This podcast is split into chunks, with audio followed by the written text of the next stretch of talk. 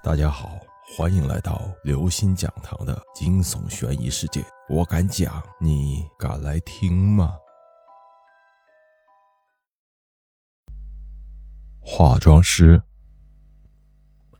我原本想挂断电话的，可是好奇心却战胜了恐惧。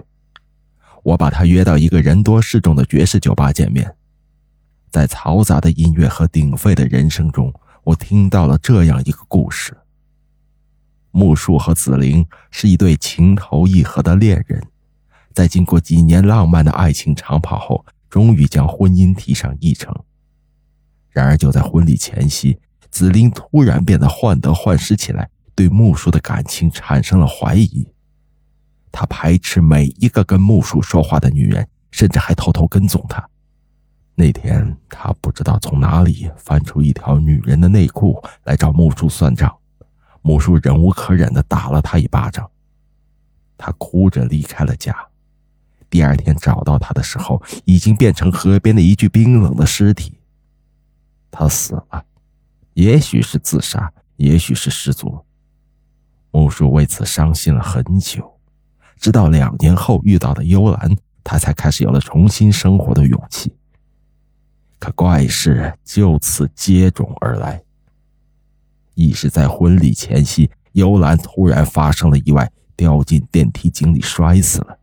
接着就是小青和燕丽，而每一场惨祸发生之前，木叔房间里的镜子都会无缘无故的碎裂，仿佛是一种不祥的预兆。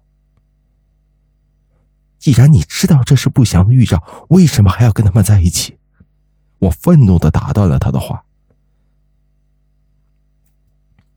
木树喃喃道：“一开始我是不信的，多年受到的教育告诉我，世上是不可能有鬼魂的。镜子破碎，或许只是巧合，可是，一而再、再而三的怪事粉碎了我的信仰。从此，我现在不得不相信，人死了是会变成鬼魂的。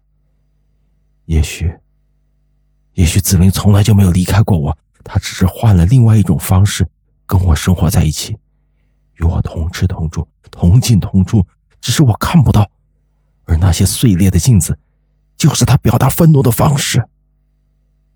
听着他匪夷所思的叙述，我的眼前情不自禁的浮现出这样可怖的一幕：那个叫紫菱的女孩，此时此刻就坐在木树的旁边，喝着他杯里的啤酒，听着我们的谈话，不时的嘴角还露出一丝嘲笑，又或者他现在什么也没做。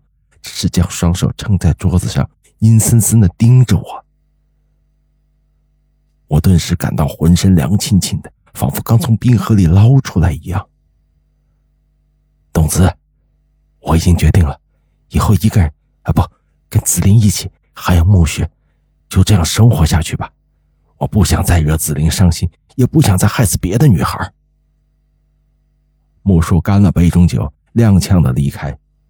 曾经笔直的背影，此刻狼狈不堪，就像一棵被风刮得东倒西歪的树。此后，我给自己放了一个很长的假期，因为我缺乏勇气走进那个冰冷的房间，更缺乏勇气面对一具具心怀鬼胎的尸体。直到有一天，我躺在家里翻杂志时，一个故事令我醍醐灌顶。我从沙发上爬了起来，兴奋的给木叔打电话，不料他的手机已经停机。我必须见到他，把这个故事给他看，或许这才是所有症结所在，可以拯救他的人生，也能够重建我的信仰。在那栋别致气派的小楼前，我见到了他，他正推着暮雪在草坪上恍惚的行走。他看上去更瘦、更憔悴了，皮肤苍白，眼窝深陷，在生机勃勃的暮雪的衬托下，就像一具行尸走肉的傀儡。看到我，他的神情腾的变得惶恐，仿佛大白天见到了鬼。你快走，紫菱知道会不高兴的。他远远的对我喊，之后推着暮雪仓皇逃离。我快步追上，莫叔，给我五分钟。木叔犹豫了一下，站住了。我将那本杂志递给他看，那个故事叫做《浴缸里的美人鱼不会寂寞》，说的是一个男人由于怀疑老婆出轨而将她放进浴缸里溺死，之后因为愧疚导致了精神分裂，每到雨天被疯狂杀人进行报复，事后却浑然不觉。你看，有一点你跟他是相同的，就是对于爱人的死抱有强烈的愧疚之心。我对木树说道：“或许你现在最应该做的是去看看心理医生。”你是说那些女孩的死不是意外，而是我一手造成的？木树愕然。很有可能，很多意外其实都是可以人为的，比如想要一个人掉下电梯井或是站台，只需轻轻一推；想要牢固的吊灯变成杀人工具，也只需要拆出几个螺丝。而那碎裂的镜子，也许就是被你自己砸碎的，木树。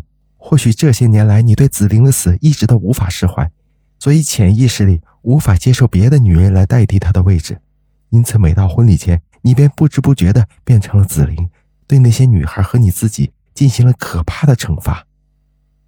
我滔滔不绝地说着，一开始我也被你的经历吓住了，是这个故事提醒了我：世界上如果真的有鬼，作为遗体化妆师的我，不是早就被吓死了吗？各位听众朋友，本期节目到此结束。如果您喜欢，请关注、订阅、点赞、转发四连击，谢谢您的支持。我们下期再见。